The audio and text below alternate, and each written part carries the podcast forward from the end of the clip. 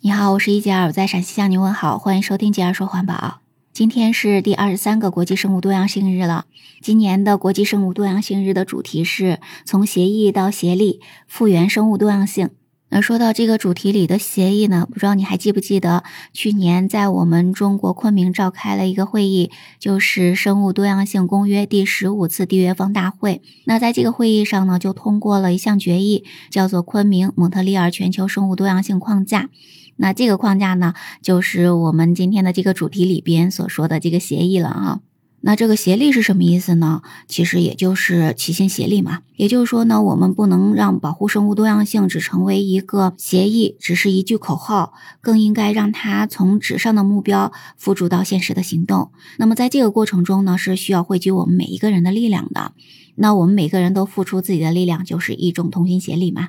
所以呢，今年的主题是希望在昆蒙框架这样一个协议的指导之下，我们每一个人同心协力来复原我们的生物多样性。那什么是生物多样性呢？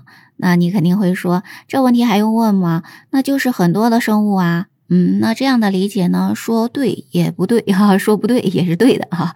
那因为什么呢？其实生物多样性。简单的来说，也就是说呢，我们世界上所有的这些生物，包括各种各样的植物、动物，还有微生物，哈，大到什么呢？我们的那个大鲸鱼啊，它这么大。然后呢，小到什么呢？这些小昆虫，各种各样的生物嘛。然后呢，还有我们的植物，还有一些这个微生物啊。那当然还有一些很多的那些珍稀的动物，比如说呢，我们的国宝大熊猫嘛，哈。当然呢，也包括我们日常每天见到的，在路边的树上叽叽喳喳叫的那些小鸟。那么这些呢，都是生物啦。只要所有的这些生物呢，我们都可以把它称为是生物多样性哈。但是呢，生物多样性不只是说就是这些所有的生物哈。那其实呢，生物多样性呢，是它是指呢，在一定的时间和一定的地区，所有的生物，也就是说呢，我们刚才说到的所有的动物、植物和微生物。那么除了它们之外呢，还有呢，就是它们所拥有的遗传基因和整个生态系统。那么这样一个复杂的系统，所有的总称，我们就把它称为是生物多样性。所以呢，生物多样性是要包括三个层次的，包括遗传多样性、物种多样性，还有呢生态系统多样性。那这个遗传多样性呢，就是指呢地球上生物所携带的各种的遗传基因信息的总和。遗传多样性，那么它是咱们生命进化和物种分化的基础。比如说呢，同样是兰花，但是你知道呢，兰花的它的种类呢特别特别多，所以呢，每一个呢它都有各种不同的这个基因嘛，哈。那么其实呢，说到咱们自己，那比如说咱们人，那我们每个人身上的这个基因它都是不一样的嘛。比如说呢，呃，你觉得自己呢没有长到你理想的那个高度，你可能就会说，哎，你爸给你的这个遗传基因是没有长到那么高的基因的哈。那或者说呢，你长了漂亮的双眼皮儿，你说，哎，这是我妈给我遗传的这个漂亮的双眼皮儿哈。那所以呢，这些呢都是咱们的基因，它给我们带来的几个重要的作用啊。那然后呢，就是物种多样性了。那物种多样性呢，就是指呢地球上的动物、植物、微生物等等。那么这些所有生物种类的多样性，其实来想一想，咱们所理解的这个生物多样性，也就是物种多样性了哈。那物种多样性呢，它是衡量一个地区生物资源丰富程度的一个客观指标。那也就是说呢，咱们这个地区生物资源丰不丰富，那也就是看呢咱们这个地区的物种多样性是不是非常丰富了哈。那最后呢，还包括生态系统多样性。那生态系统呢，就是各种生物和它周围的环境所构成的这样一个自然综合体。在生态系统中，不仅每一个生物之间呢是相互依赖、彼此制约的，而且呢，生物跟周围的环境之间各种的环境因子，应该说也是相互作用的哈。就比如说呢，像丹顶鹤，它们就生活在湿地生态系统中，所以呢，丹顶鹤呢，它就要靠湿地生态系统给它提供的什么呢？这些水、这些水草和水草里面的这些小鱼、小虾、小虫子为食来生活的，所以呢，它们之间呢都是相互依赖的嘛，哈。那这个呢，也就是生态系统多样性的这种表现啊。那怎么样来保护生物多样性呢？通常来讲的话，每个国家都会设定相应的保护地来进行保护。那保护地是什么呢？就是为了达到特定的保护的目的，然后呢进行相应的规划、调整或者管理的地理区域。在我们中国，通常来讲的话，这个保护地就包括呢自然保护区、风景名胜区、森林公园、地质公园、湿地公园、海洋特别保护区、水利风景区、矿山公园、天然林保护区。沙漠公园、国家公园试点等不同的类型。通过这些各种不同类型的保护地来对我们的生物多样性进行保护了。在咱们中国，这些各种各样的保护地类型我们都是有的哈。那我们中国现在主要在努力兴建的是哪一种呢？就是国家公园了。这个在国际上应该说也是比较流行的吧。说到国家公园，不知道你理不理解它的这个概念哈？那这个公园呢，并不是我们平常去玩的那个公园，也不是一般的风景区。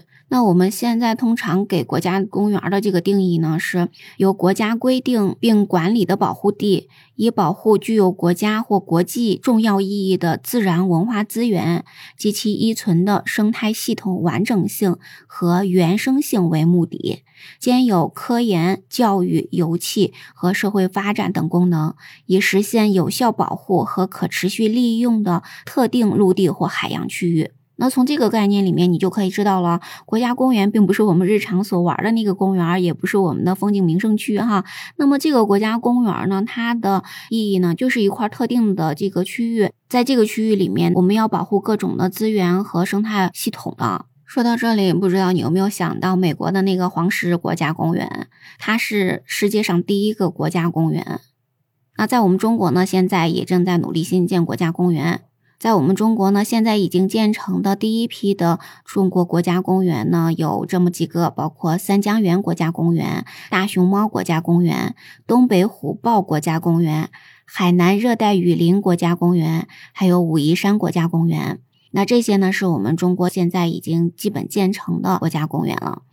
那其实呢，在我们国家很多的地方还有各种各样的国家公园，也就是说呢，我们其实不是这种综合的国家公园啊。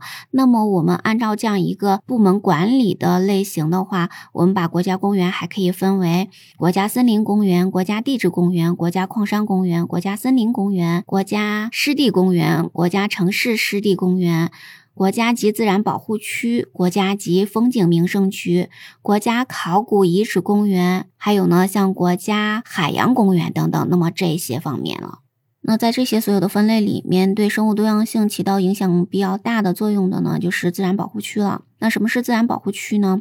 那自然保护区呢，是指对有代表性的自然生态系统、珍稀濒危野生动植物物种的天然集中分布区。有特殊意义的自然遗迹等等，那么把这些呢作为保护对象，他们所在的这些陆地、陆地水体或者海域，依法呢划出一定的面积，然后给予特殊的保护和管理的，那么这些区域了。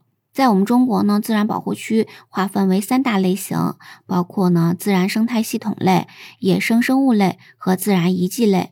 生态系统类保护的是典型地带的生态系统，比如说呢，像广东的鼎湖山自然保护区，它的保护对象就是亚热带常绿阔叶林；甘肃连古城自然保护区，它的保护对象就是沙生植物群落；还有呢，像吉林扎干湖自然保护区，它的保护对象呢就是湖泊生态系统。野生生物类自然保护区保护的是珍稀的野生动植物啦，比如说呢，像黑龙江的扎龙自然保护区，它就是保护以丹顶鹤为主的珍贵水禽；像我们陕西的佛坪自然保护区、长青自然保护区，都是主要为保护大熊猫而设立的。自然遗迹类的自然保护区，主要保护的是有科研、教育或者旅游价值的化石啊、孢粉啊等等。那么这些的产地，还有呢火山口、熔岩地貌、地质剖面等等。比如说呢，像山东的山望自然保护区，它的保护对象就是生物化石；像黑龙江五大连池自然保护区，它的保护对象呢就是火山地质地貌。在去年的生物多样性日，咱们已经说过了保护生物多样性的这个重要性。那么，我们能为保护生物多样性做些什么呢？你还记得吗？可以在评论区跟我说一说啊。那咱们今天就先聊到这里吧，感谢你的收听。如果喜欢我的节目，不要忘记关注、订阅、点赞、好评哦。我们下期节目再见，拜拜。